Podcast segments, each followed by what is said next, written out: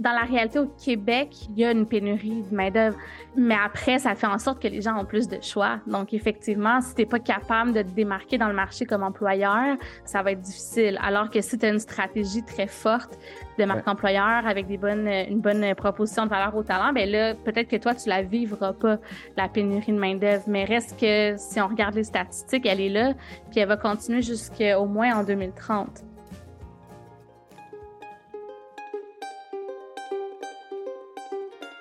Vous connaissez l'adage après la pluie le beau temps? Est-ce que vous croyez que ça peut s'appliquer au monde du travail? Lundi au soleil, ça n'est pas un bulletin météo, c'est un podcast qui porte haut et fort la voix de celles et ceux qui pensent le travail autrement. Je me présente, je suis Tim Levert, cofondateur et associé de matribu.io, cabinet de conseil en marque employeur et expérience talent. Tous les lundis, je reçois une personne qui a osé tenter de nouvelles méthodes, de nouvelles façons de travailler, mais également des personnes qui imaginent le travail de demain ils viennent le partager avec vous.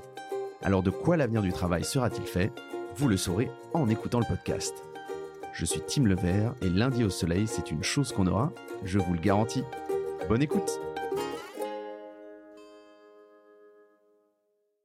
Bienvenue dans le podcast Lundi au Soleil. Dans ce nouvel épisode, j'accueille Sarah Jodin-Houl, fondatrice de la Talenterie, un hub d'innovation et de réflexion sur le monde du travail au Québec. C'est avec grand plaisir que je te reçois aujourd'hui. Sarah, comment vas-tu? Ça va super bien. Merci tellement de l'invitation, Tim. je suis très enchantée de jaser avec toi. Eh bien, moi de même. Alors, vous l'avez compris, euh, Sarah est québécoise. Euh, ça se sent à l'accent. Alors, j'espère qu'elle ne sera pas trop choquée par mon accent euh, parisien et mes expressions de d'ex-pubard. voilà. on, on, explicitera certaines terminologies si besoin. Aujourd'hui, je te reçois parce que, euh, euh, je le disais un peu plus tôt, tu as créé euh, une boîte qui s'appelle La Talenterie, qui est autour de la proposition de valeur talent. On va y revenir dans un instant qui permet notamment de comprendre et d'anticiper le futur du travail et son impact dans la vie des entreprises. Alors, des entreprises, j'imagine, québécoises, canadiennes peut-être au sens large. la talenterie, et moi j'aime bien parce que c'est un peu le miroir de ma boîte qui s'appelle Ma Tribu, mais en version québécoise. Donc voilà, je trouve qu'on avait ce, ce, ce, point de, ce point de convergence qui était intéressant. Alors, pourquoi tu es là aujourd'hui? Je le raconte un peu pour les auditrices et les auditeurs. Aujourd'hui, on va parler un peu des différences d'approche et de réalité dans le travail au Canada et plus spécifiquement au Québec et de confronter ça avec ce qui se passe bien évidemment en France. L'idée c'est pas pas de faire un concours, c'est justement de voir quelles sont les différences de vision, les différences d'avancée et de se, confronter bien sûr, mais surtout de s'inspirer. Donc ça peut être du recrutement, du parcours, de la gestion de talent plus largement, de la rémunération, de la retraite si on a le temps. Bref, on va avoir pas mal de sujets à traiter aujourd'hui et donc on a une heure devant nous. Promis, je tâcherai d'être rapide et efficace. Je sais que ce sera ton cas également. Super, merci. euh, avant de rentrer dans le dur, euh, il y a toujours un classique dans, dans le podcast, c'est quelques questions qui sortent un peu de l'ordinaire. Est-ce que le lundi, tu le passes au soleil ou au boulot? Au boulot. J'avoue que j'ai tendance à bien aimer mon travail. Euh, puis le lundi, c'est la journée où je me prends pas de meeting, sauf euh, avec toi, bien sûr, aujourd'hui, pour avancer, là, planifier ma semaine. Donc, les lundis, c'est un peu sacré. Ah ouais, ton lundi, c'est un lundi où il n'y a pas de rendez-vous, etc. C'est un lundi très, très euh, deep work ou? Oui, exact. Lorsque possible. Lorsque possible. et, souvent, et souvent, en fait, c'est pas le cas, c'est ça? Oui, des fois, je, dois déplacer, mais, mais bon, j'essaie quand même de me garder cette plage-là là, en deep work. Ok, super. Et, alors, où est-ce que tu vas trouver un peu, euh, je dirais, tes inspirations? Où est-ce que tu vas piocher pour te tenir au courant de euh, ce qui se passe aujourd'hui, ce qui se passe demain, des choses un peu, voilà, qui vont qui vont t'ouvrir un peu les chakras? Écoute, euh, on, je consomme beaucoup d'informations, probablement un peu comme toi. Une des façons que j'ai trouvées, c'est de faire des podcasts. Donc, nous aussi, à la Talenterie, on a notre balado qui s'appelle La Talenterie. Nous, c'est le vendredi. Donc, euh, ma journée, c'est le vendredi. Puis, ben là, je reçois plusieurs euh, invités avec des parcours variés qui ont toutes des perspectives différentes sur le monde du travail. Je vais lire des livres aussi. il y a beaucoup de rapports aussi qui sortent dans l'industrie, qui sont soit des rapports au niveau mondial. on regarde aussi des des, trucs américains. Puis bien sûr, ben nous-mêmes, on collige nos propres données. Euh, mmh. Donc, on a des enquêtes euh, soit auprès de nos clients ou plus généralement là, auprès des entreprises au Québec. Donc, on essaie de se tenir très au courant parce que pour nous, le futur du travail, euh, ben, c'est un peu maintenant. C'est en profonde transformation. Donc, on veut être sûr là, de rester au pas de ce qui change. Merci. Effectivement, je confirme, c'est déjà aujourd'hui une partie hier et donc une partie aujourd'hui à réinventer et, oui, moi là-dessus, effectivement, alors j'étais assez surpris parce que en France, il y a quelques boîtes qui font souvent, si tu veux, des études, etc. J'ai reçu quelqu'un récemment qui faisait des études plutôt sur les jeunes populations. Mais bon, bref, sur le, travail, il y a quand même quelques, boîtes, des cabinets de conseil, à la KPMG, ce genre de choses. Mais finalement, c'est assez sporadique dans une année qui est beaucoup de contenu. Alors que je regardais au Canada et spécifiquement au Québec, c'est quand même assez, c'est quand même plus touffu parce qu'en fait, tu as à la fois des boîtes de recrutement, des boîtes RH qui publient des, des, des, stats et, des études, des cabinets de conseil. Tu as après les organismes gouvernementaux, les organismes publics et d'autres privés. Et en fait, j'ai l'impression que c'est quand même assez. Il y a beaucoup de contenu, beaucoup d'analyses, beaucoup de statistiques sur le sujet. Ah, effectivement, oui. des fois, on a de la difficulté. On peut pas tout lire. Il y en a trop.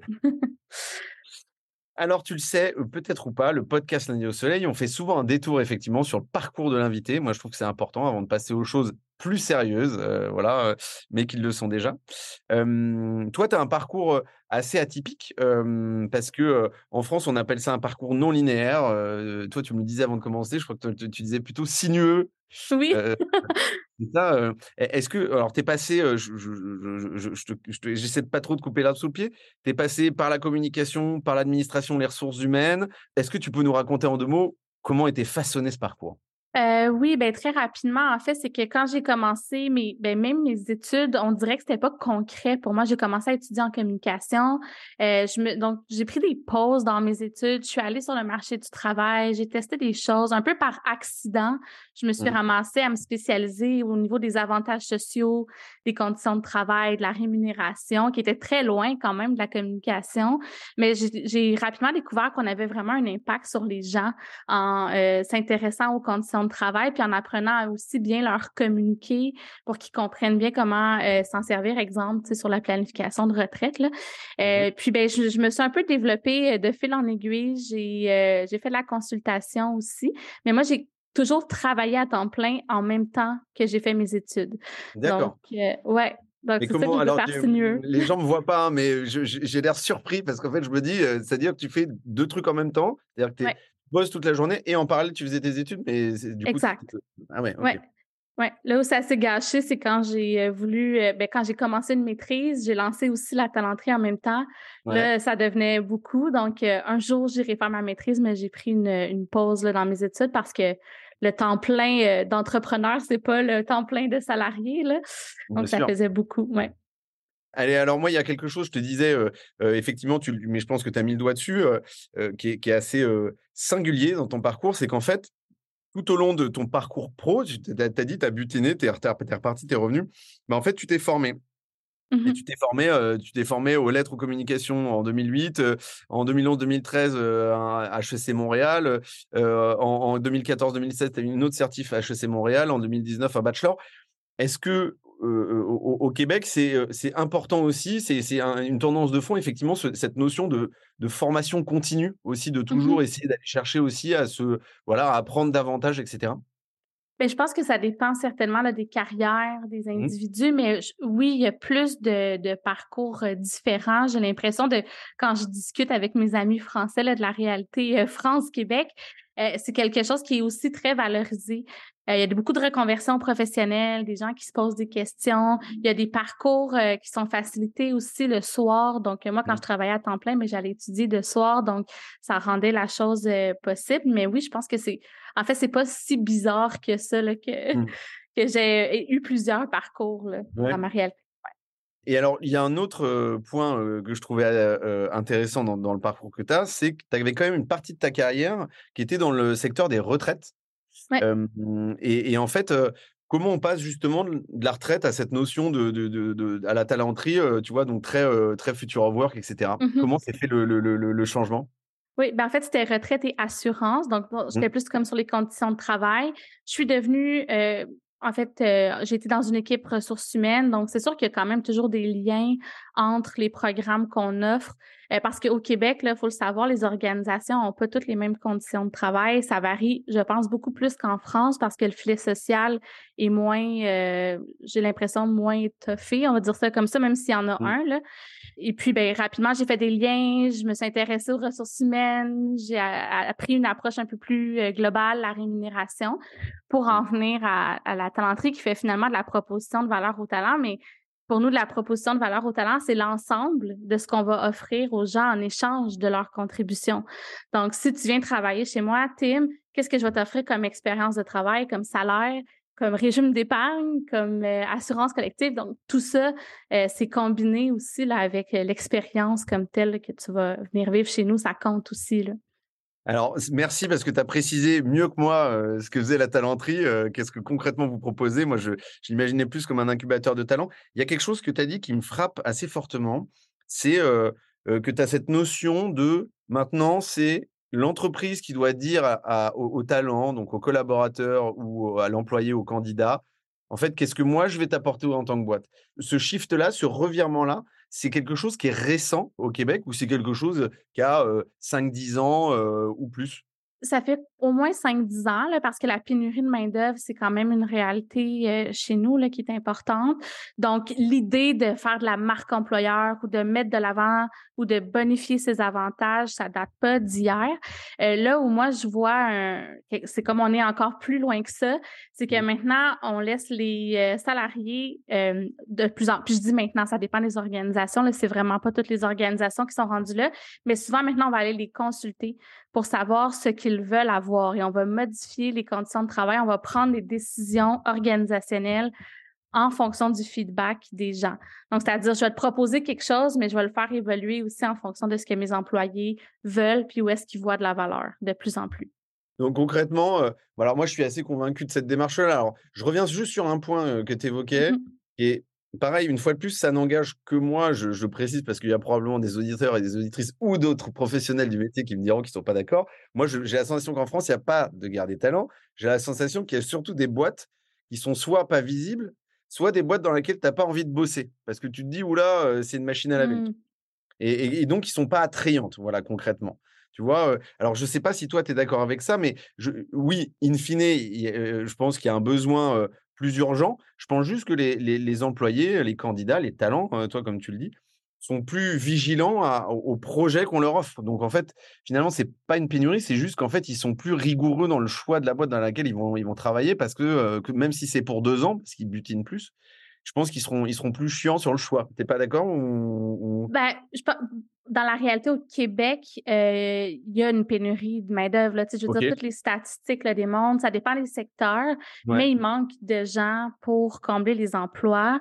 Mais après, ça fait en sorte que les gens ont plus de choix. Donc, effectivement, si tu n'es pas capable de te démarquer dans le marché comme employeur, de rejoindre les candidats puis de les convaincre de venir chez toi, euh, ben, ça, ça va être difficile. Alors que si tu as une stratégie très forte, de marque employeur avec des bonnes, une bonne proposition de valeur au talent, ben là, peut-être que toi, tu la vivras pas, la pénurie de main-d'œuvre. Mais reste que si on regarde les statistiques, elle est là, puis elle va continuer jusqu'au moins en 2030. Parce mm. que nous, on a aussi le vieillissement de la population. Euh, entre autres, en fait, notre courbe démographique est inversée. Donc, euh, c'est sûr qu'on a besoin de gens. Après, qu'est-ce qui va arriver avec euh, l'arrivée de l'intelligence artificielle? Puis euh, la robotisation qui continue, ça, c'est quand même difficile à prévoir. Peut-être que ça aura une incidence, mais pour l'instant, du moins, là, les experts s'entendent pour dire que oui, on, nous, on le vit pour de vrai Oui, ouais, bien sûr. Non, mais tu as raison. Et c'est vrai que souvent, euh, alors pareil, hein, là, là je, mets ma casquette de lecteur de, presse un peu internationale où euh, tu peux avoir l'impression que le Québec, il y a un côté un peu Eldorado à l'américaine d'il y a, a 15-20 ans où en fait, c'est now we're hiring, tu vois, genre il y a vraiment, euh, avec mon anglais affreux, pardon, mais genre en, mode, tu as l'impression que vous recrutez beaucoup. Bon, finalement, je crois que pour venir, c'est quand même pas si simple parce qu'il y, y, a cette notion de visa, etc. Mais que, effectivement, tu, tu sens qu'aujourd'hui, il y a une volonté d'attirer des talents de l'étranger beaucoup plus qu'avant. Oui, dans la pandémie, on a vu beaucoup de, de boîtes là, se spécialiser en recrutement international. Mmh. Euh, c'est quelque chose dont on parle de plus en plus parce que pour nous, l'immigration, c'est sûr que ça fait partie de, de la solution là, pour, euh, pour arriver à maintenir notre économie. Euh, puis tu, sais, tu vois, c'est drôle, hier, j'avais une soirée d'improvisation, puis je pense que la moitié des, des joueurs, c'est des Français. Mmh. Donc, pour nous, d'avoir ce mélange de culture-là, c'est quelque chose de régulier. Puis à Montréal en particulier, euh, il y, a, beaucoup de Français qui sont venus justement pour euh, pour les opportunités de carrière, entre autres. Il y en a que c'est le côté plus euh, social qui les intéresse, mais beaucoup viennent à cause justement qu'on a plus d'opportunités en ce moment, je pense, d'un point de vue statistique. Euh, puis aussi, je crois qu'on offre une expérience de travail un peu différente qui peut peut-être mmh. rejoindre certaines personnes davantage aussi. Merci pour ce point. J'ai entendu le mot impro, ça a fait tilt. J'ai enregistré un épisode il n'y a pas très très longtemps avec euh, Jérôme Thureau, euh, voilà, qui lui accompagne des managers en utilisant l'impro comme outil justement de ah. libération de la parole, etc. On reviendra sur le sujet de l'impro, tu sais que j'aime beaucoup. un, petit peu plus tard, si on a le temps, je croise les doigts. je reviens sur un sujet que tu évoquais là, que je trouve intéressant. C'est je pense que les Français ont une façon un peu particulière de travailler. Ils ont un état d'esprit différent, euh, je pense, des Canadiens et des Québécois. Quand ils arrivent aujourd'hui dans, un, dans, un, dans, un, dans une entreprise québécoise, est-ce que toi, tu as déjà vu des situations où effectivement les façons de travailler ne sont pas les mêmes parce que les horaires ne sont pas les mêmes, on va y revenir dans deux minutes, ou même les façons d'échanger ne sont pas les mêmes et la philosophie du travail n'est pas la même. Donc, faut qu'ils aient un peu une immersion mmh euh, et sans quoi ils sont un peu paumés, non? Ou ça peut vite clasher? En fait, je pense que les gens s'adaptent rapidement. L'humain a une capacité de résilience incroyable. On l'a vu, d'entre autres, durant la pandémie. Mais oui, j'ai déjà eu des nouveaux collègues français euh, qui sont arrivés puis qui, étaient surpris un peu de certaines choses euh, parce que la culture est très différente. Puis la culture au travail, je pense euh, aussi, là, c'est certain qu'il peut avoir des clashs. Des choses que j'entendais, entre autres, c'est à quel point ici, on peut pas dire les choses aussi directement. Je pense qu'en France, vous avez plus de facilité à vous dire les vraies choses, à mmh. critiquer quand c'est nécessaire. Nous, souvent, les gens vont prendre des détours. Des fois, on a l'impression que c'est difficile d'aller chercher mmh. euh, le, vrai point de vue parce que c'est politique, puis on habille les choses. Ça, c'est une chose.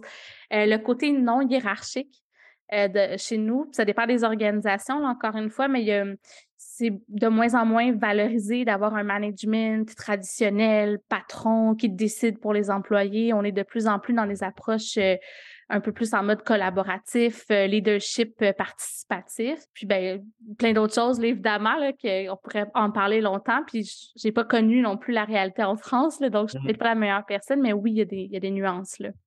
Non, mais alors sur la première partie, c'est sûr, c'est que moi je lisais effectivement un certain nombre d'articles où c'est l'expérience de gens qui débarquent. je te parle de ça il y, a, il y a quatre ans ou des gens encore il y a mmh six mois qui débarquent effectivement au Québec. Et, et c'est là où tu te dis que c'est vrai qu'en France, on est assez franc du collier. Alors, ça a des bons et surtout des mauvais côtés.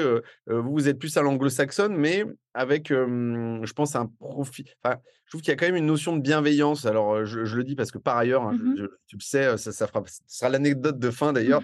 J'étais au Québec, voilà, il y, a, y, a, quelques semaines. on s'est un peu loupé, de ma faute. Mais effectivement, moi, je me suis rendu compte, c'est quand même des gens qui sont quand je dis à l'anglo-saxonne, l'anglo-saxonne, il y a un côté un peu, un peu focus, je dirais, pardon pour la grossièreté, mais tandis que là-bas, moi, j'ai l'impression qu'il y a une vraie sincérité, il y a une vraie, il y a une vraie écoute, il y a, un vrai envie de s'intéresser à l'autre, etc. Je trouve que c'est prise de temps, en fait. j'ai l'impression qu'on est moins dans une logique de faut faire très vite, etc. Et ça se ressent d'ailleurs sur les horaires, on va y venir dans deux minutes, mais en tout cas, on est moins dans une urgence. Alors, je ne sais pas si c'est, j'imagine, tu l'as dit tout à l'heure, ça dépend des boîtes, mais toi, tu le mmh ressens comment? Tu as l'impression que c'est plutôt cool, etc. Même si j'ai l'impression que toi, tu as, pas mal, euh, as pas mal de boulot Mais, euh mais tu as été aussi à Tremblant, là, si je ne m'abuse, qui est quand même euh, en campagne, milieu touristique. Donc, c'est sûr que là, c'est peut-être un rythme encore plus lent là, que ce qu'on peut voir à Montréal. Je mmh pense qu'il y a une nuance entre les loisirs et le monde du travail. Et même dans le monde du travail, entre les organisations, comme, comme tu l'as souligné, il y a, exemple, dans un organisme à but non lucratif, euh, peut-être que le rythme du travail va être plus lent. Par contre, nous aussi, on a des enjeux de fausse urgence, de mettre beaucoup d'attentes, beaucoup de pression sur les salariés, euh, euh, la charge mentale, les, tous les enjeux autour de la santé mentale, on n'y échappe pas non plus. Donc, il y a mmh. quand même beaucoup de pression puis d'attentes dans le monde du travail, mais je pense effectivement qu'il y a beaucoup un discours sur on devrait être centré sur l'humain, être bienveillant, le gestionnaire mmh. est là pour accompagner les gens. Donc, euh, probablement un peu des deux, oui. Mmh, oui, ouais, non, mais je, suis d'accord. Et du coup, ça me fait rebondir sur le sujet de, effectivement du temps de travail. Alors nous, en France, on a une législation, On on va pas rentrer dans tous ces domaines de législatifs, je te rassure, mais on est aux 35 heures, parfois aux 39 heures avec des heures supplémentaires, etc. Enfin bon, bref. Mmh les Français au sens large, alors peut-être qu'on voudra dire ça, ont plutôt tendance à commencer un petit peu tard, euh, voilà, mais potentiellement à terminer plus tard aussi. Euh. on a eu très longtemps cette culture du euh, si tu te casses à, 18 heures, tu étais un peu un slacker, quoi, tu es, un glandeur. Je te dis ça, mais aujourd'hui, partir à 16 heures, il y a des boîtes, c'est encore des sujets, etc. vous, j'ai l'impression qu'au au Québec, on a le on, commence plus tôt, on termine aussi plus tôt et on a est-ce qu'on est-ce que c'est dans un souci d'efficacité ou c'est de productivité ou c'est plus d'équilibre vie familiale travail? J'ai envie de répondre vie familiale, travail. Le mmh. traditionnel qu'on entend, c'est 9 à 5. Là. Des mmh fois, il y a le 8 à 4, mais souvent, c'est 9 à 5. Par contre, c'est de moins en moins vrai. On a de plus en plus de flexibilité autour des horaires. Les organisations ont tendance à moins baliser l'horaire de travail lorsque c'est possible. Je te donne un exemple. Dans, moi, à la talenterie, les gens font leur horaire quand ils veulent. Fait que moi, personnellement, j'aime ça travailler le soir, mmh. euh, mais je vais commencer à 10, 11 heures. Mon associé, lui, il commence à 5, 6 heures du matin, mais à 3 ah heures l'après-midi, il appelle le pas. Il y, a des, il employé qui travaille la fin de semaine parce que euh, elle est aussi aux études, elle est maman, donc le soir, c'est difficile. Mmh. Donc, on a de plus en plus de, parcours différents euh, pour accommoder cet équilibre travail-vie, puis la, les différentes réalités justement que mmh. les gens peuvent vivre. Fait que ça, moi, je sens vraiment un profond changement puis de plus en plus d'ouverture. Après, il y a quand même des organisations qui sont frileuses, qui mmh. continuent à garder des horaires rigides. Donc, euh, je peux pas dire que c'est comme ça partout, puis ça dépend des secteurs aussi d'activité. Là. Mmh. Mais ouais, c'est de plus en plus dur de dire c'est quoi la, norme. Oui, oui, oui, mais en fait, euh, ce sont des signaux forts quand même. Quand tu vois des boîtes qui le font aussi, ça veut dire qu'il y a commencé à y avoir un intérêt, une émergence et une accélération. Petite précision pour nos auditeurs et auditrices françaises euh, et français, fin de semaine, c'est le week-end. ah oui. Non, mais du coup, dans ton exemple, ce qui est intéressant, c'est de se dire, alors, nous, il y, a y, a, y a quand même un sujet législatif parce que quand tu, enfin, légal, parce que quand tu bosses le mmh week-end, c'est un peu compliqué, tu dois être payé double, etc. dans certains jobs, machin.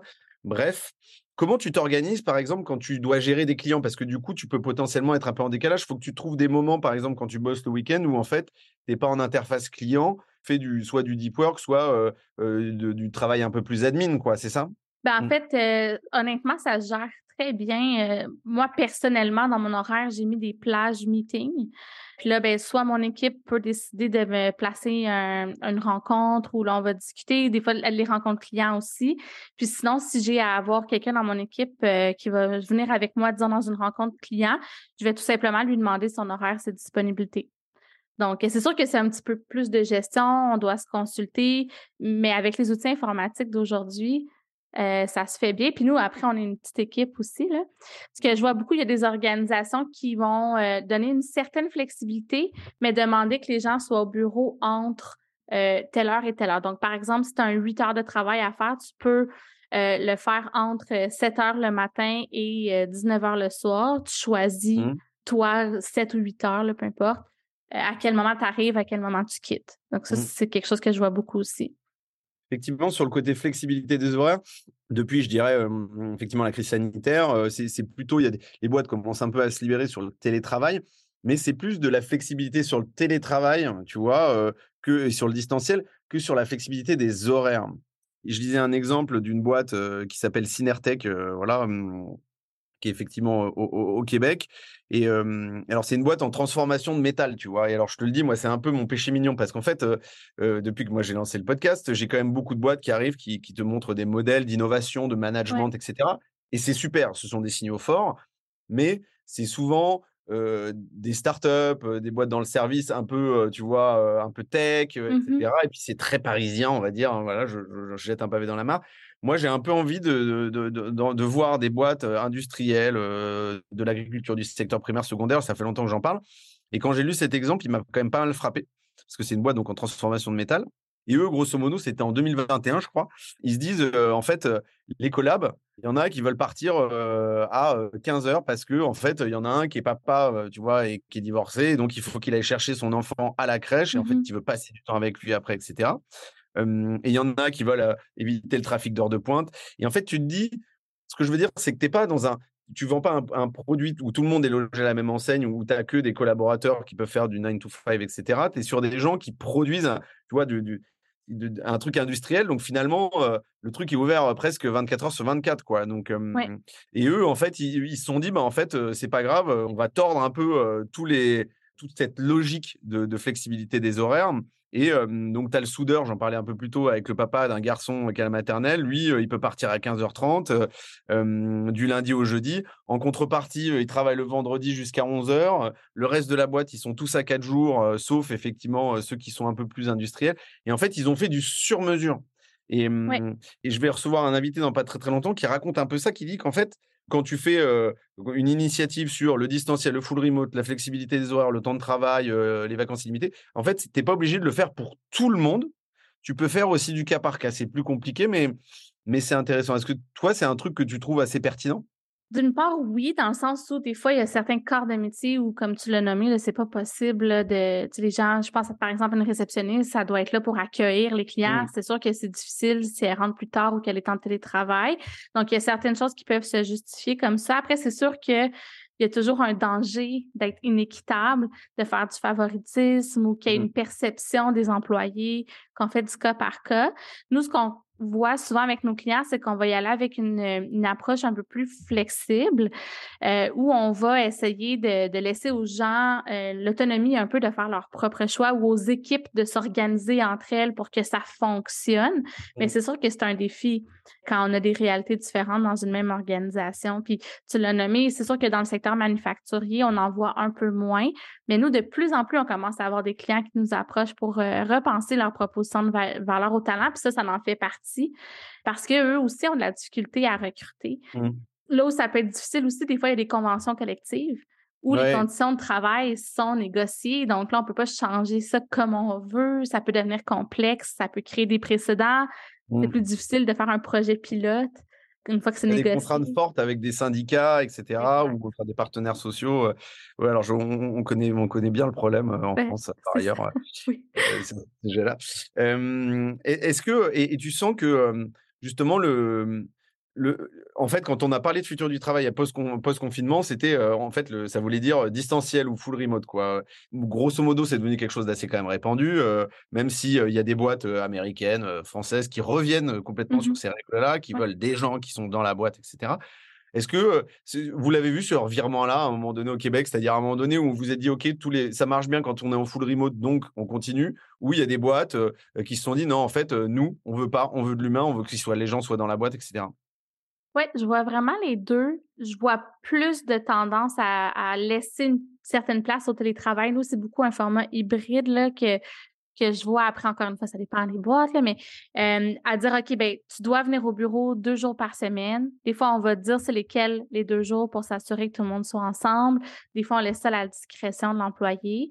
Mais effectivement, je, récemment, je sens certaines euh, boîtes qui disent non, écoute, ça nous manque de collaborer ensemble. Il y a un aspect qu'on n'est pas capable d'aller chercher dans la collaboration d'équipe si on reste à distance.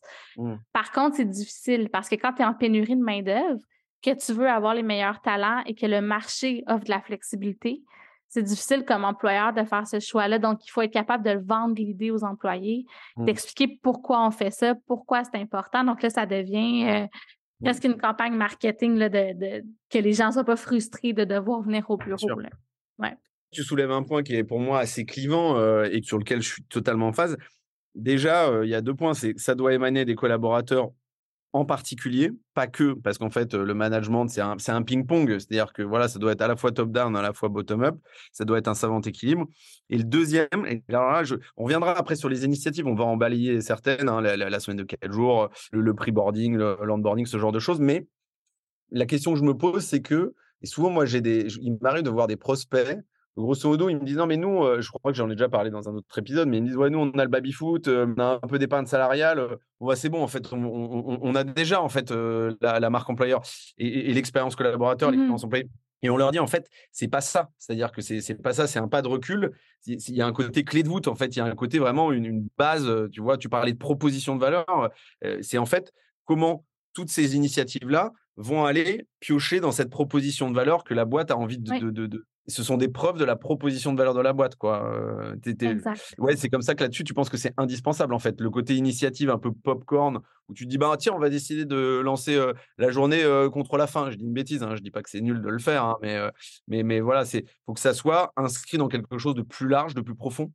100 Oui, c'est sûr que ça n'a pas le même impact puis après, on a tous des moyens et une énergie limitée. Donc, c'est aussi d'être capable de cibler les bons éléments en fonction de, du marché, euh, de ce que nos talents veulent, de ce que nos compétiteurs offrent. Donc, il faut être capable d'avoir cette lecture-là globale, puis de rattacher tout ce qu'on fait à notre mission, notre vision, nos valeurs. Donc, c'est quoi notre promesse employeur? Mmh. Si je promets aux employés que nous, on est un employeur euh, très humain, mais qu'on a des conditions de travail ultra rigides, qu'on n'a aucune flexibilité quand les gens vivent euh, des situations de vie difficiles, par exemple, ben, il y a un disconnect. Donc, c'est sûr que c'est important de, tout rattacher là, dans, dans l'ADN de l'organisation puis de réfléchir à ce qu'on offre. Parce que des initiatives popcorn, c'est pas ça qui va créer de l'engagement puis de la mmh. mobilisation. Oui, tu c'est pas ça qui va travailler de la fidélité du de l'employé dans la durée, très clairement. Hein. Euh, surtout dans des périodes où tu l'as dit, que toi, tu trouves de guerre, mais en de guerre des talents, mais, mais effectivement complexe sur le recrutement. Et mmh puis, avec des, des, des, je dirais, une population potentiellement plus jeune qui va rester moins aussi dans une boîte, qui va pas rester 5-10 ans avec les carrières dans le linéaire dont on parle. En tout cas, c'était le cas en France, mais qui peut-être plus court. Ça, c'est un truc, c'est une tendance aussi que vous avez au Québec. C'est mmh des gens qui restent moins longtemps dans des boîtes et qui butinent plus? Oui, ça, ça fait un bon moment quand même qu'on a ce courant-là. Moi, quand j'ai commencé ma carrière, il y a déjà un peu plus de 15 ans, c'était, c'était déjà une nouvelle réalité. De plus en plus, c'était bien perçu là, de rester cinq ans au moins. Aujourd'hui, c'est pas un problème d'avoir des trous dans son CV, d'avoir fait un an ou deux à tel endroit. C'est tellement répandu que mmh. tant qu'on est capable de l'expliquer, de le justifier, puis que nos expériences de travail se terminent bien, là, que c'est pas parce que mmh. il y a eu des problèmes, ben c'est pas un enjeu. Oui, alors justement là-dessus, tu vois, moi, on recevait il y, a très longtemps, enfin l'année dernière, j'ai reçu, qui est devenu un ami, Nicolas Morbi, qui a, une boîte où il fait du, du, recrutement dans la rue. Tu vois, il va ah, recruter des gens dans la rue. Alors c'est un peu couillu, ouais, ouais, Et en fait, on avait une discussion sur l'importance du CV. Je côtoie des cabinets de recrutement de près et de loin, mais surtout de près. je vois qu'encore aujourd'hui, il y a une vraie importance sur le CV, c'est-à-dire le fond et la forme du CV, etc. Mmh même si derrière, il y a un sujet personnalité, qui es-tu, qu'est-ce que tu as comme ambition, etc. Au, Québec, comment c'est? Est-ce que c'est plutôt l'importance de la personnalité avant toute chose et le CV après? Ou c'est quand même hyper important, c'est le premier truc qui vient en tête? Ben, c'est sûr que le CV, c'est la première porte d'entrée. Mmh. donc, si ton CV n'est pas à la hauteur ou qu'il n'est pas en, adéquation avec le poste, peut-être que tu n'auras jamais d'appel. Mais mmh. après, pour obtenir l'emploi, je pense que le. Tu as dit le mot personnalité. Nous, on parle beaucoup de job fit. Donc, mmh. l'adéquation entre les aspirations puis le, profil du candidat et les aspirations et le profil de l'organisation. C'est ça, souvent, c'est quelque chose qu'on va mesurer qui est très important. Euh, donc, des fois, on va décider de, recruter quelqu'un qui a peut-être un peu moins de compétences ou un peu moins d'expérience, mais que ça va bien fonctionner avec notre équipe mmh. versus quelqu'un d'autre qui serait plus qualifié, mais que la, façon de travailler ou la vision serait peut-être moins en adéquation. Oui, qui serait moins adapté. Ouais, non, je trouve que ça, c'est ça, c'est très important. Après, dans les processus de, de recrutement, euh, il y a un peu une bataille en France où les gens se disent en fait, ben, on veut recruter vachement vite. Maintenant, il faut qu'on recrute de plus en plus vite. T'entends les cabinets qui disent ça et tout, mmh. euh, etc. Au risque de bâcler un peu les process, tu vois. Et puis, il y en a qui veulent des process vachement chiadés, tu vois, avec beaucoup de tests, tu vois, de l'assessment du, mmh candidat, qui peuvent être des tests de personnalité ou des tests pratiques, tu vois, mais que ça soit quand même très, très court. Comment ça se retrouve ça au, au, Québec Est-ce que c'est plutôt des process courts? Est-ce que c'est plutôt des process longs? Je pense que ça varie beaucoup. Qu'est-ce que tu voudrais dire par long? Pour vous, c'est quoi long? bah, six mois. Oh mon Dieu, non, on est dans le court. On est dans le très court. Non, nous, on, souvent, ce que j'entends parler de plus en plus, c'est de, semaines. Euh, nous, on a recruté récemment. C'est sûr que là, nous, on est une petite boîte, donc la réalité a un peu différé, mais on a recruté un poste récemment, puis en deux semaines, j'ai embauché la personne. Puis là-dessus, on a fait un test de quatre heures. J'ai mmh. reçu 100 CV, même un peu plus que 100 CV. puis en plus, c'était une période chargée, mais tu veux pas laisser passer les, mmh. les talents. Là, ça se passe tellement vite. Puis dans la, je l'entends moins un peu sur le marché, mais dans la pandémie, il y avait il y avait vraiment un enjeu où les gens, il n'y avait même pas le temps de faire une première entrevue. Les candidats avaient trouvé quelque chose d'autre. Ou des fois, des, histoires d'horreur où euh, on embauche quelqu'un, on fait le, recrutement, mais ça a été tellement long que la personne ne se présente pas à la première journée de travail parce que finalement, elle s'est fait offrir autre chose entre-temps. Donc, il y avait un, réel, une réelle course à l'embauche mmh. que j'entends un peu moins euh, récemment, mais euh, ça demeure que c'est des processus très courts. Six mois. C'est, le gouvernement là, chez nous qui, est là comme ça. Moi, ça se peut au gouvernement.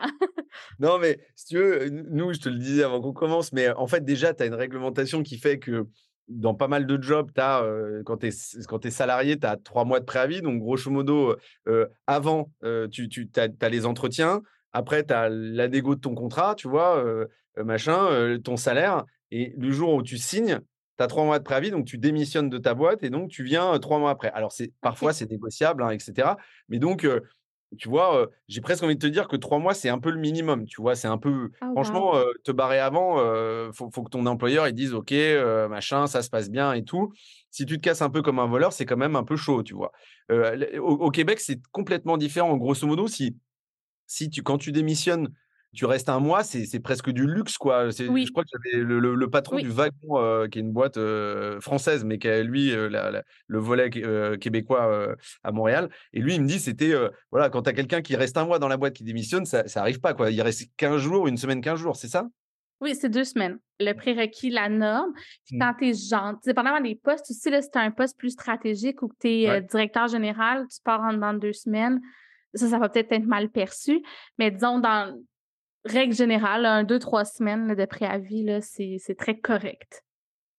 Ouais, donc c'est OK, c'est pour ça aussi. Et ça, je pense que c'est une, c'est une composante importante qui fait que du coup, ça va plus vite parce qu'en fait, tu peux, tu ah peux plus partir plus vite et donc te retrouver plus vite aussi par ailleurs. Alors, ça a des avantages et des inconvénients. Nous, on a quand même une protection, je te le disais avant de commencer, assez, assez chiadée mmh du, salarié en France. Hein, voilà, même si les, les patrons trouvent que c'est trop et les salariés trouvent que c'est pas assez au final, quand tu as bossé, moi j'ai bossé quand même au Portugal et, et, au Royaume-Uni, c'était beaucoup plus rudimentaire, hein, je dirais, tu vois. en fait, tu peux partir l'après-midi même, quoi. Donc c'est vrai que c'est. et puis tu pars un peu à poil, si j'ose dire, donc parce qu'en fait, il n'y a pas forcément d'allocation chômage si tu n'as pas cotisé, etc. Donc en France, le système de protection est quand même assez développé. je reviens sur un point que j'ai, moi que j'aime beaucoup et je trouve qui est assez important, notamment dans l'expérience plus qu'employé, mais l'expérience du, talent au sens large, c'est il y avait une boîte, voilà, c'est enfin c'est pas une boîte, pardon, c'est chez HEC. il y a, y a ils appellent ça un pré-boarding. Alors il y a toujours des termes pas mmh possibles hein, dans le futur du travail. Hein. J'avais fait un, glossaire à un moment donné, mais on va, on va devoir le mettre à jour. Et donc grosso modo, avant de valider un recrutement d'un enseignant, il y a un peu des dispositions originales, tu vois, où en fait, c'est grosso modo pour que les profs se disent waouh, il se passe un truc, tu vois. Et, donc, si tu changes par exemple de, lieu géographique, l'école, elle te finance ta visite à Montréal, tu vois, pour voir grosso modo le cadre de vie. Est-ce que Montréal, ça me plaît Est-ce que je peux, ça peut, je peux m'y épanouir comme une ville, etc. Bon, moi, j'ai trouvé ça extraordinaire par ailleurs, peu importe. Effectivement, dans le cadre du touriste, tu l'as dit, même si j'ai un peu bossé. et, et, de se dire, voilà, est-ce que si je fais un déménagement familial, est-ce que ça le fait? Est-ce que l'école, normalement, le finance aussi? Et puis, je crois qu'à la fin, pour, pour, pour valider définitivement le poste, tu passes, avant d'arriver, alors, une fois de plus, il y a une question de légalité en France qui est beaucoup plus chiante, mais tu passes une semaine avec tes futurs collègues de travail. Grosso modo, tu es sur place pendant une semaine, voilà, et tu vois les manières de travailler de chacun, si effectivement ça te plaît, etc. Je trouve que c'est une super idée parce que c'est quand même assez extraordinaire. Tu t'attends pas d'ailleurs à ce qu'une école fasse ça. Tu t'attends d'une boîte un peu start-up, machin, mais pas forcément d'une école. Je trouve que c'est un bon exemple et je trouve que c'est un bon moyen de te rendre compte si la boîte te plaît ou pas, en fait. Oui, puis je ne connaissais pas ce programme-là de HEC. Après, il faudrait voir si ça s'applique euh, à tous les nouveaux euh, professeurs qui sont recrutés ou si c'est une question de valider est-ce que ça vaut la peine de d'émigrer parce qu'il y a quand même des implications majeures quand on parle de recrutement à l'international où tu déménages, tu amènes toute ta famille. Donc, euh, c'est important. Puis souvent, dans le recrutement international, ce qu'on constate, c'est que ça ne fonctionne pas parce que la famille s'adapte pas. Donc, des fois, c'est le conjoint ou la conjointe mmh. qui a suivi, qui est pas heureux. Donc, l'idée de valider, de venir avec ta famille, de rencontrer tes collègues, moi, je trouve ça extraordinaire aussi. C'est peut-être un peu euh, euh, compliqué ou coûteux à mettre en place euh, pour l'ensemble des postes. Ce qu'on voit souvent, par contre, c'est des gens qui vont aller faire un 5 à 7 ou on va faire les entrevues des fois dans le bureau, puis on va faire faire la tournée, présenter aux gens, présenter mmh. les locaux. Euh, il y a quand même cette idée de vouloir présenter un peu l'équipe, mais je l'ai jamais, moi personnellement, j'avais jamais entendu ça, une semaine complète de travail en mode test ça peut être compliqué après si tu as un emploi actuellement aussi. Là. tu dois prendre congé. Ouais. Mmh. moi, je me dis, nous, nous, nous, ce qu'on faisait dans ma boîte précédente et ce que je fais encore aujourd'hui, c'est tu viens passer une journée voilà, d'observation. Ce n'est pas une journée de travail, hein, parce qu'en fait, une fois de plus, contrainte légale. Et tu viens regarder comment ça se passe avec les gens, quel type d'interaction tu as. C'est une bonne immersion. Moi, je me souviens qu'il y avait une grosse boîte française qui s'appelle Orange, qui fait, eux, euh, y a, ils, ont plein d'initiatives. Il y a le congé de respiration et tu, de, ou, par ailleurs, tu peux aller faire. Il y a beaucoup de, de, de, collaborateurs qui partent dans une autre boîte et qui reviennent potentiellement plus tard. Mmh. nous, il y a un truc qu'on propose dans ma boîte que j'aime beaucoup, mais qui est un bon pareil. Il y a un cadre un peu légal assez, assez carré.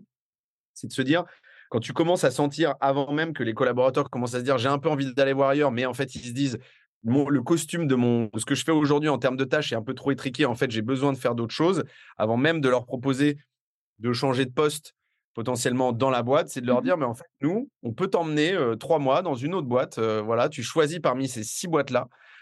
tu choisis le poste que tu veux et tu vas tester trois mois dans cette boîte-là pour voir en fait si l'herbe, nous on a une expression française mmh. qui est si l'herbe est plus verte ailleurs, voilà.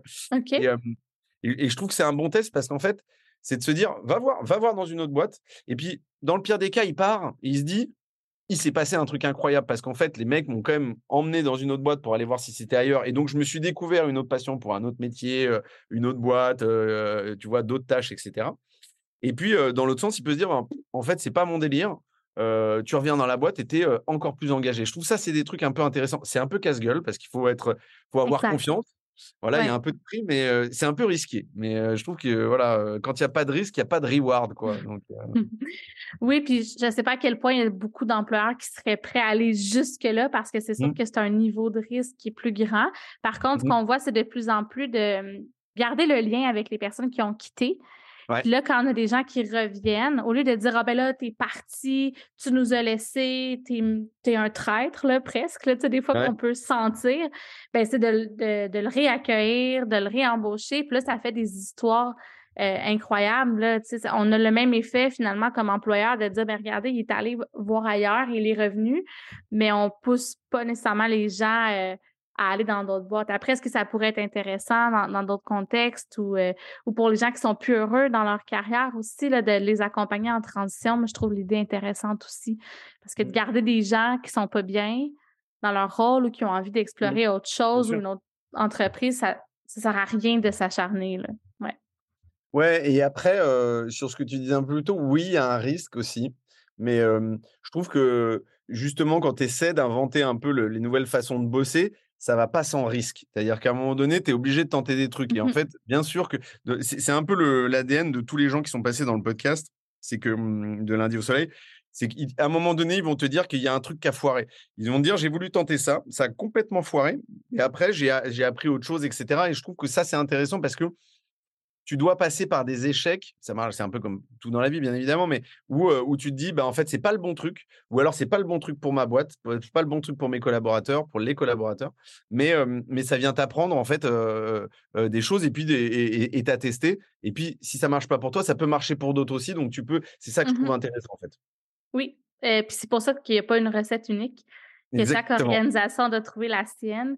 Après, euh, c'est important aussi d'être cohérent dans ce qu'on teste mmh. et de bien le baliser. Si on le sait que c'est un test, euh, ben, c'est important que les, gens savent que, sachent qu'on peut revenir en arrière, que mmh. peut-être ça ne fonctionnera pas. Donc, de préparer un peu le mmh. terrain euh, pour baliser l'idée que justement, c'est quelque chose qu'on teste merci pour ces points-là. Je voulais revenir sur un sujet qui est plus technique, on va dire, plus touchy. c'est la diversité et l'inclusion. Mmh.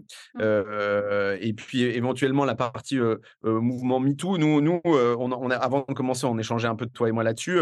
nous, on a eu un mouvement MeToo dans certaines verticales. Il y a eu les agences de publicité, il y a eu les, les startups dans lesquelles effectivement les collaborateurs racontaient un peu toutes ces mmh zones de harcèlement, ces moments terribles qui sont passés. Vous, vous avez eu l'émergence de certains mouvements. Il y, a, eu, je crois, MeToo, il y a eu, il y a eu Black Lives Matter. Ces, ces choses-là, on, tu sens que ça, ça a eu un impact sur effectivement sur la façon dont effectivement les populations se mélangent davantage, sont beaucoup plus à l'écoute? Ça a eu un impact majeur sur le marché. Je pense aussi que la réalité à Montréal est peut-être différente de celle dans, dans certaines régions. Euh, mmh. L'équité, diversité, inclusion, c'est devenu un incontournable. Mmh. Comme employeur, on ne peut pas aujourd'hui ne pas se poser des questions à savoir est-ce qu'on un, est-ce qu'on est euh, ouvert à accueillir des gens avec des profils euh, différents? Ça l'a en fait mené à l'importance d'écouter les perspectives des autres, de bien comprendre les différentes réalités, de bien comprendre les besoins, puis de réaliser que des fois, on n'a pas des mauvaises intentions, mais on fait de la discrimination, par exemple, à l'embauche ou dans nos cultures de gestion. Oui, il y a eu, il y a énormément, en fait, de discussions autour de ça. Puis c'est, il y a des postes beaucoup qui se sont créés où le, des spécialistes équité, diversité, inclusion dans les organisations euh, qui sont en charge là, de, de s'assurer qu'on est le plus possible aux aguets, en fait, de, de ces enjeux-là. Mmh. Ouais, c'est. Euh, alors, je, je, moi, euh, moi, je sens qu'effectivement, il y a, y a une prise de conscience peut-être un peu plus forte qu'en France, ou en tout cas, c'est pas une prise de conscience. S'il y a plus d'actions euh, qu'on voit, en tout cas, mmh qui sont de preuves concrètes que effectivement de prise de conscience. Je pense qu'en France, il y a une grosse prise de conscience. Je pense que ça met du temps parce qu'il y a des boîtes qui sont assez costauds. moi, j'ai des clients effectivement qui ont des problématiques sur notamment, euh, euh, je dirais, la place des femmes dans l'entreprise euh, et, sur lesquelles ils ont du mal. il y a ce côté un peu affirmative action, entre guillemets aussi, etc. moi, j'ai vu un exemple absolument, moi, j'ai trouvé assez, assez, drôle. C'est toujours dans, dans, dans, la partie industrielle, une boîte qui s'appelle Adfast, un fabricant de scellants et d'adhésifs. Alors, tu vois, tout est dit. et eux, ils ont un. Alors, on aime ou on n'aime pas. moi, je suis là pour, partager des exemples. Ils ont mis un comité femmes au sein de leur boîte. Ils ont 150 mmh employés, je crois, à peu près. Et donc, il y a des initiatives qui émergent avec des discussions, parce qu'en fait, ils partent du principe que les femmes aident les femmes. voilà. Alors, pareil, on aime ou on n'aime pas. Et elles, connaissent les changements dont elles ont besoin et elles ont une, meilleure, je dirais, vue sur la conciliation travail-famille. Et en fait, aujourd'hui, tu as, par exemple, sur des postes d'ingénieurs, je crois qu'ils ont huit ingénieurs, ils sont, il y a cinq femmes. Donc, alors, alors c'est 5 mmh. sur 8, c'est finalement assez peu, mais dans un, dans un Québec où tu peux, je crois que tu n'as que 15% des femmes parmi les, femmes, parmi les ingénieurs qu'il y a au Québec. Alors, c'est une, une nano-initiative, mais c'est des exemples de fond, je trouve, où, où tu sens qu'il y a quand même une volonté profonde de changement et il y a des choses concrètes et simples qui arrivent. En fait, est-ce que, les, est -ce que les boîtes comprennent, comprennent que tu peux vite et, faire des choses faciles en fait, sans forcément que ce soit des grosses montagnes. À ce sujet-là aussi, souvent quand c'est des sujets à aborder, tu sais un pas trop comment les aborder, mmh deux ça va être un peu des emmerdes quoi, et tu dis trois ça va être très long à faire en fait, et c'est c'est pas toujours le cas, loin de là.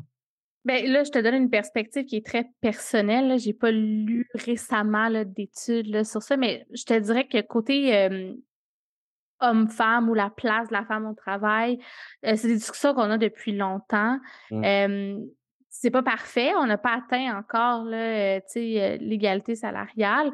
Par contre, on a la loi sur l'équité salariale euh, qui est en place, qui a fait en sorte que les organisations ont eu des belles avancées. Il y a aussi beaucoup de choses qui s'est vu dans, dans les cultures d'entreprise. Tu parles de comité femmes, mais il y avait des programmes spécifiques pour développer le leadership, euh, chez les femmes, euh, soit dans les organisations. Euh, tu vois, moi, je suis membre du réseau québécois des femmes d'affaires au Québec. Fait qu'il y a quand même énormément de, choses en place pour qu'il y ait de l'entraide, puis qu'on fasse la place. Il y a des entreprises qui se dotent de politiques où ils disent, ben nous, notre comité de direction doit être paritaire. Donc, 50% d'hommes, 50% de femmes. On va forcer un peu cette diversité-là, même des fois en créant des ratios. Là où nous, ce que moi, je sens qui est, moins arriver, c'est au niveau de la diversité au sens plus large.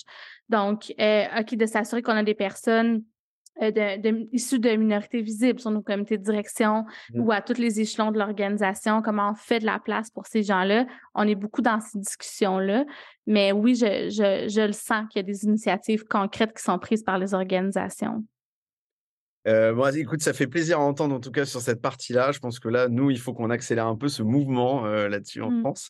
Je fais un, petit pivot avant de passer à la suite, mais sur la partie rémunération. Aujourd'hui, est-ce qu'il y a des innovations en, manière, en, matière pardon, de rémunération dont tu as été témoin ou dont tu as entendu parler, toi, des choses qui sont un peu différentes en termes de modèle?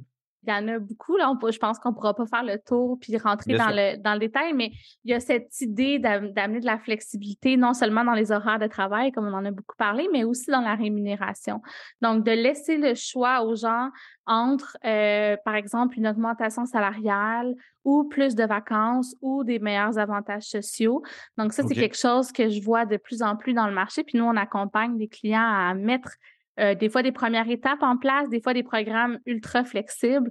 Donc, euh, oui, ça, c'est, ça serait peut-être une, une nouveauté. Puis l'autre aspect, c'est de, consulter les gens pour savoir ce qu'ils veulent aussi, prendre les décisions en fonction du pouls euh, des employés à travers des sondages, des focus group, des discussions, des projets pilotes. Donc, il y a de plus en plus de créativité autour de la rémunération. Moi, j'aime bien cet, aspect-là, en fait, l'aspect de trade un peu dont tu parlais.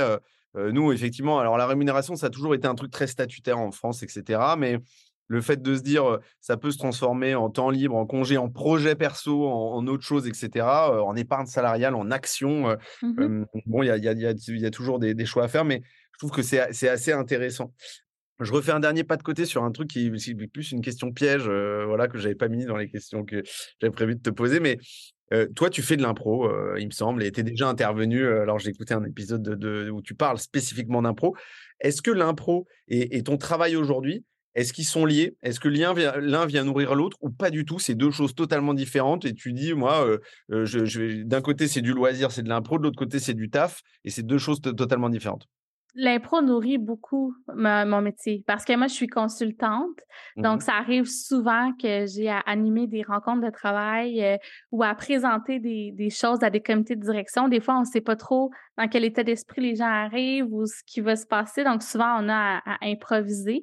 ça semble banal, mais il y a vraiment une réelle qualité de de développer son sens de la répartie que moi, l'impro m'a beaucoup aidé à faire, d'assumer aussi euh, euh, le, ridicule quand, par exemple, sur les réseaux sociaux, ben le ridicule. À date, je pense pas que ça m'est arrivé, mais la peur plutôt du ridicule, euh, mmh. qu'on travaille en improvisation, mais tu sais, avec la, tout ce qui est visibilité quand tu es entrepreneur, tu dois te mettre de l'avant, tu dois te donner ton opinion. Donc, euh, les conférences, évidemment, parler public, apprendre à projeter, comment on se positionne sur la scène. Écoute, je pourrais t'en nommer vraiment longtemps. Puis tout ce qui est aussi au niveau de la créativité.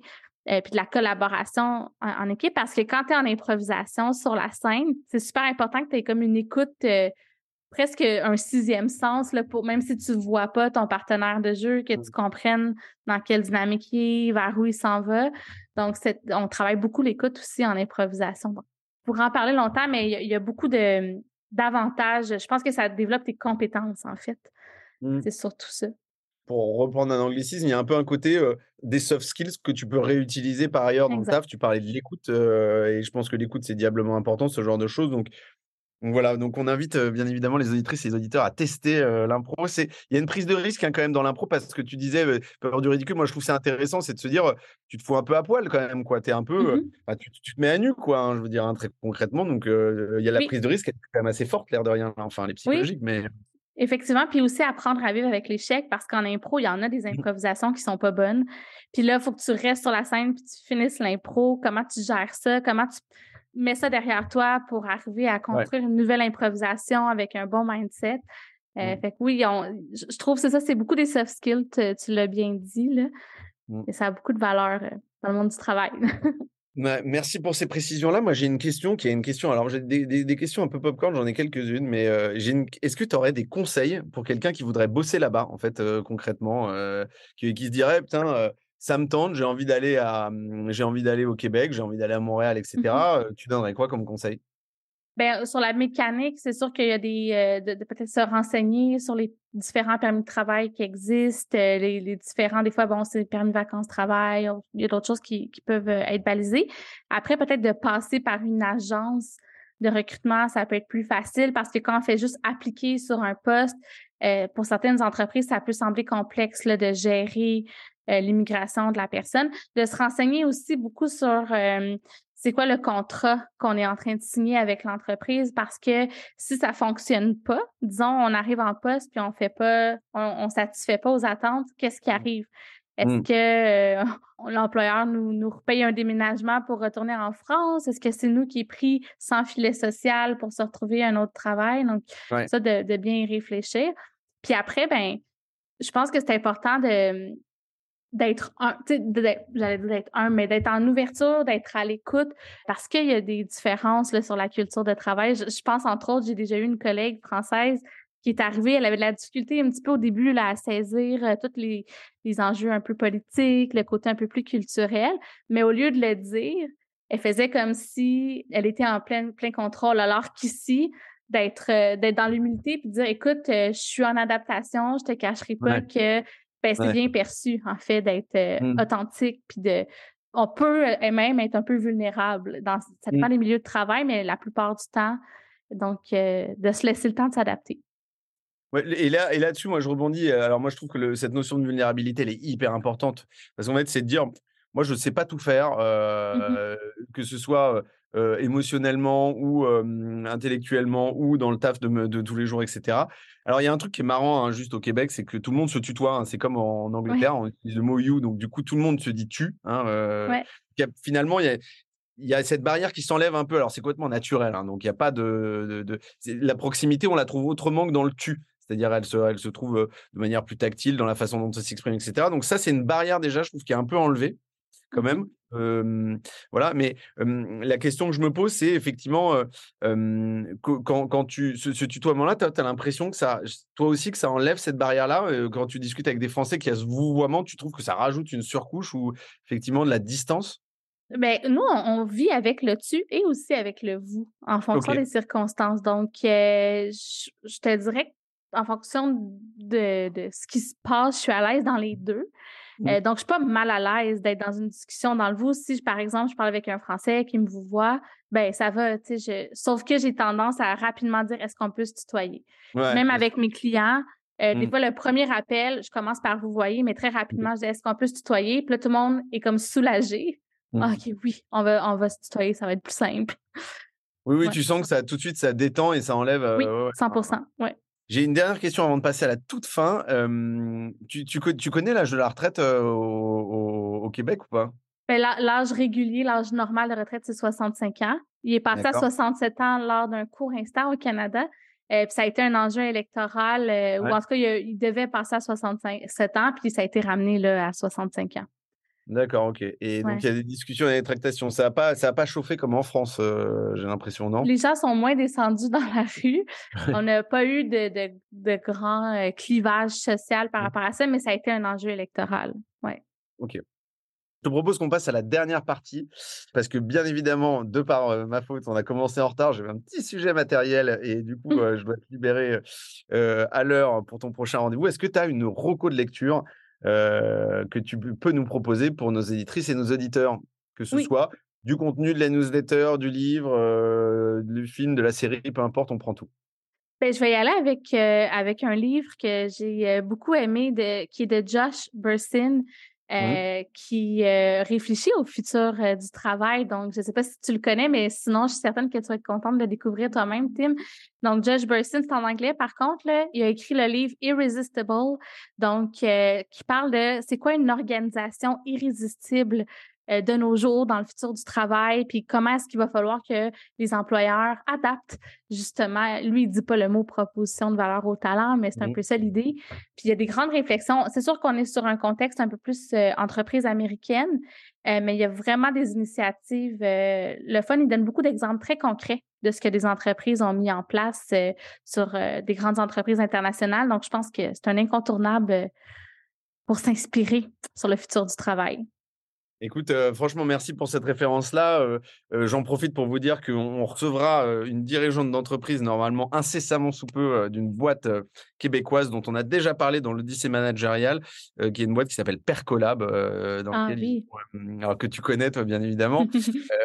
et donc, et donc voilà, je pense que Samantha va avoir pas mal de choses à nous dire.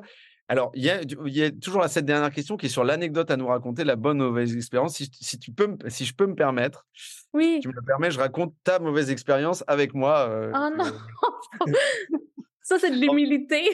non, bah, non, mais en fait, alors moi, je suis quand même un serial gaffer, il hein, faut savoir ce qui est. Et puis, je suis, je suis pas la personne la plus organisée euh, d'un point de vue euh, planning. Heureusement que j'ai cette productrice extraordinaire qui est Orlan, euh, que je vais retrouver cet après-midi d'ailleurs.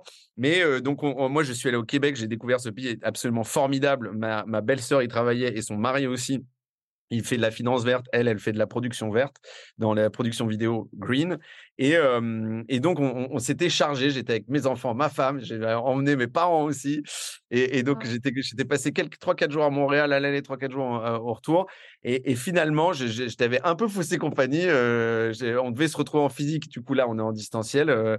et en fait, et donc voilà, moi, j'aurais aimé découvrir ton lieu de travail, tes collègues, etc. alors, j'espère vite revenir, je te le dis, hein, très franchement. Oui, c'est partie remise. tu nous feras signe quand tu seras à Montréal.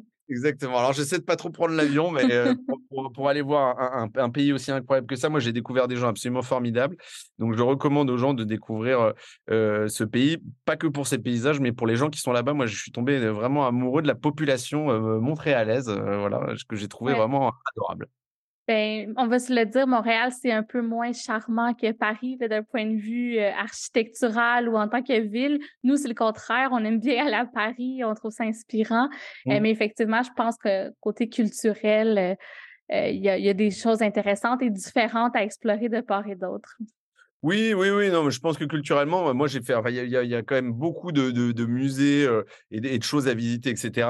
Bon, moi, je raconte juste aussi une dernière anecdote et après, je te libère parce que je sais que tu as, un rendez-vous. Mais moi, mon beau-frère, donc, qui, est dans la finance, me, à midi, voilà, au déjeuner, il va faire du ski de fond dans le parc, bah, sur le mont, tu vois, central. Tu as l'impression, tu es au milieu de la forêt, alors qu'en fait, tu es en plein milieu de la ville, tu vas faire du ski de fond. le Mont-Royal?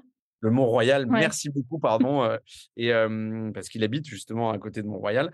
Et, et, je trouve que ça, c'est ça, c'est assez extraordinaire. Alors à Paris, bien évidemment, tu peux faire du footing, euh, tu vois, euh, sur les bords de Seine euh, entre midi et deux. Il y a d'autres villes probablement en France où tu peux faire des choses extraordinaires entre midi et deux.